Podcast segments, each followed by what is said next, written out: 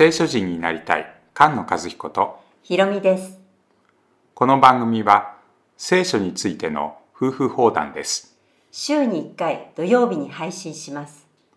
音声だけのポッドキャストと動画で解説する YouTube チャンネルもあります。2021年1月から詩編通読を始めました1年で150編読んでいきます。配列編集の形を探りながら週に4、5本配信しています。番組の中で紹介した資料へのリンクや応援メッセージは番組のホームページ聖書人 .com をご覧くださいでは、聖書人を目指して始めましょう。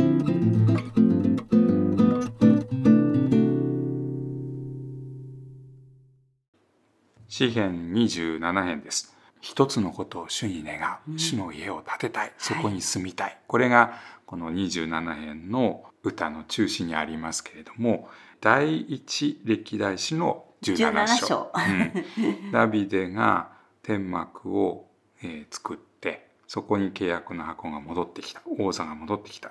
そうして神様がそれに応えてくださった。ダビデに安息が与えられたのでダビデは主の家を建てたいとはい頼んだんですけれども、い、やあなたの子孫が建てるとはい。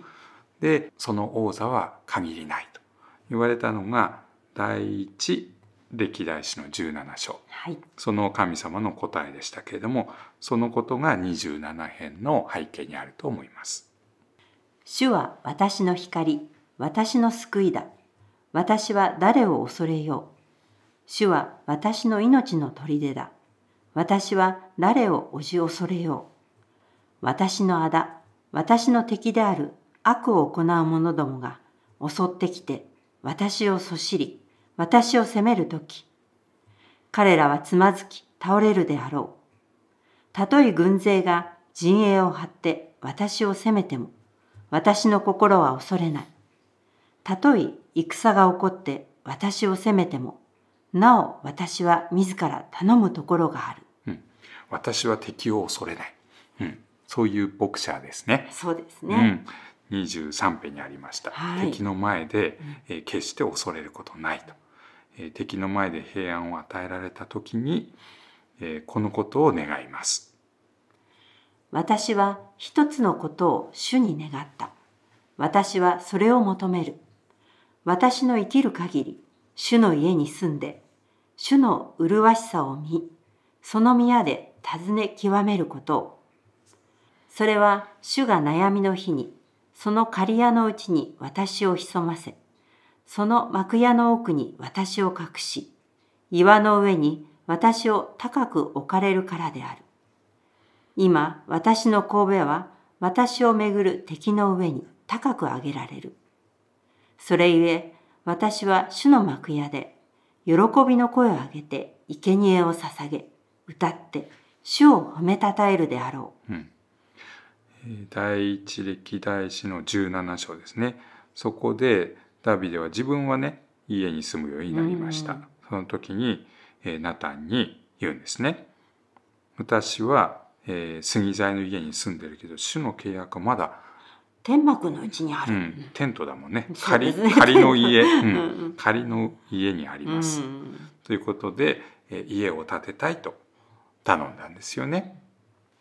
主よ、私が声を上げて呼ばわるとき、聞いて私を憐れみ、私に答えてください。あなたは仰せられました。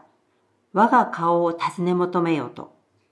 あなたに向かって私の心は言います。主よ、私は御顔を尋ね求めますと。御顔を私に隠さないでください。怒ってあなたのしもべを退けないでください。あなたは私の助けです。我が救いの神よ、私を追い出し、私を捨てないでください。たとえ父母が私を捨てても、主が私を迎えられるでしょうえー神様の顔ね顔を求める、うんうん顔を隠す。う。はい。それと捨てる捨てる捨てると。そして退ける追い出して捨てる。こういう言葉が出ていましたけれどまあ、主の家がある場所は主の御顔がある場所なんでしょそうですね。う。ん。えー主が御顔をこっちに向けてくれる場所、うん。そこが主の家だから、はい。その主の家に住みたいって言ってる時に聞いてこっち見てください。隠さないでください、はい。顔向けてください。っていう話をしてますよね。はい。うん、それはモーセが新明記でこれから約束の地に入っていく。主の選ばれる場所に来る時にという言い方があるんですけど主の選ばれる場所。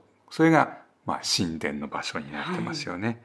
えー主の前主の御顔に出るために主の選ばれる場所に来る時にでもその命令を聞かないとすると聞かなかった、はい。うん、その時には捨てます。ううんん。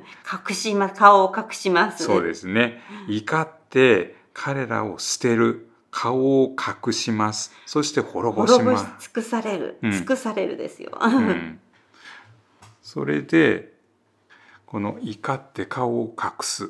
そして捨てないでくださいと。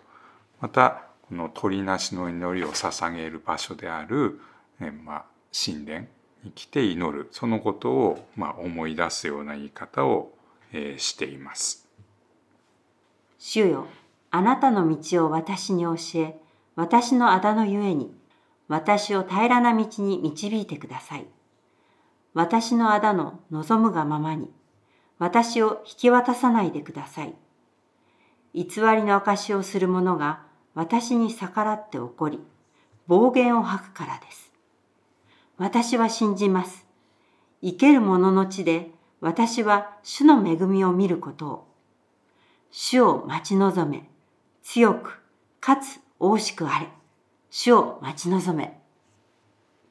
モーセが次の時代のヨシュアに戦って約束の地を得なさいと言って送り出す時にもダビデが次の時代ソロモンに神殿を建てなさいと言って励ます時にもこの強くあれ、大しくあれ。この言い方出てきますよね。強くあれ、大しくあれ。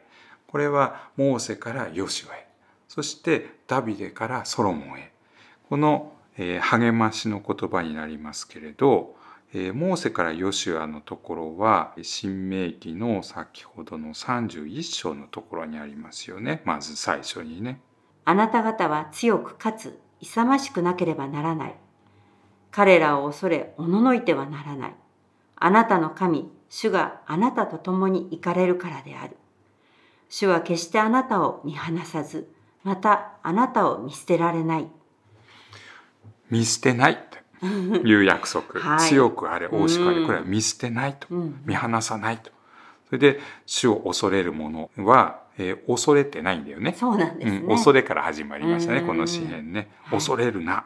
そして、主は共にいる。だから、強くあれ、大しくあれと話します。ダビデからソロモンに言われた時には、心を強くし、勇め、恐れてはならない。おののいてはならない。うん、これはダビデの最後の言葉のような感じでしょ？うん強くあれ、大しくあれ。はいこれで、えー父ダビデの道を歩め、モーセが教えた道を歩めということを、えー励ましています。新しい契約である新約聖書の中にも、目を覚ましなさい。はい。信仰に立ちなさい。男らしく強くあってほしい。一切のことを愛を持って行いなさい。これは、第一コリントの16章なんです。はい。うん。教会が新しい主の家なんでしょ、主の家なのにえーその家の中がめちゃくちゃになってる、はい。このことを正して愛にあふれた教会になるようにというのがコリントの手紙です。その中で強くあれ大しくあれ。はい。そして愛を持って愛の一致を求めなさいと言われてます。主を愛して主と共に住む。教会は主の家ですからね。ね。主と共に住む。うん。神様に祈りを捧げて強くあれ大しくあれ。主に信頼してその道を歩み続ける。これが私たちにも求求められている。ところですね、御言葉に生きる聖書人が生まれ増えていきますように。菅野和彦。ひろみでした。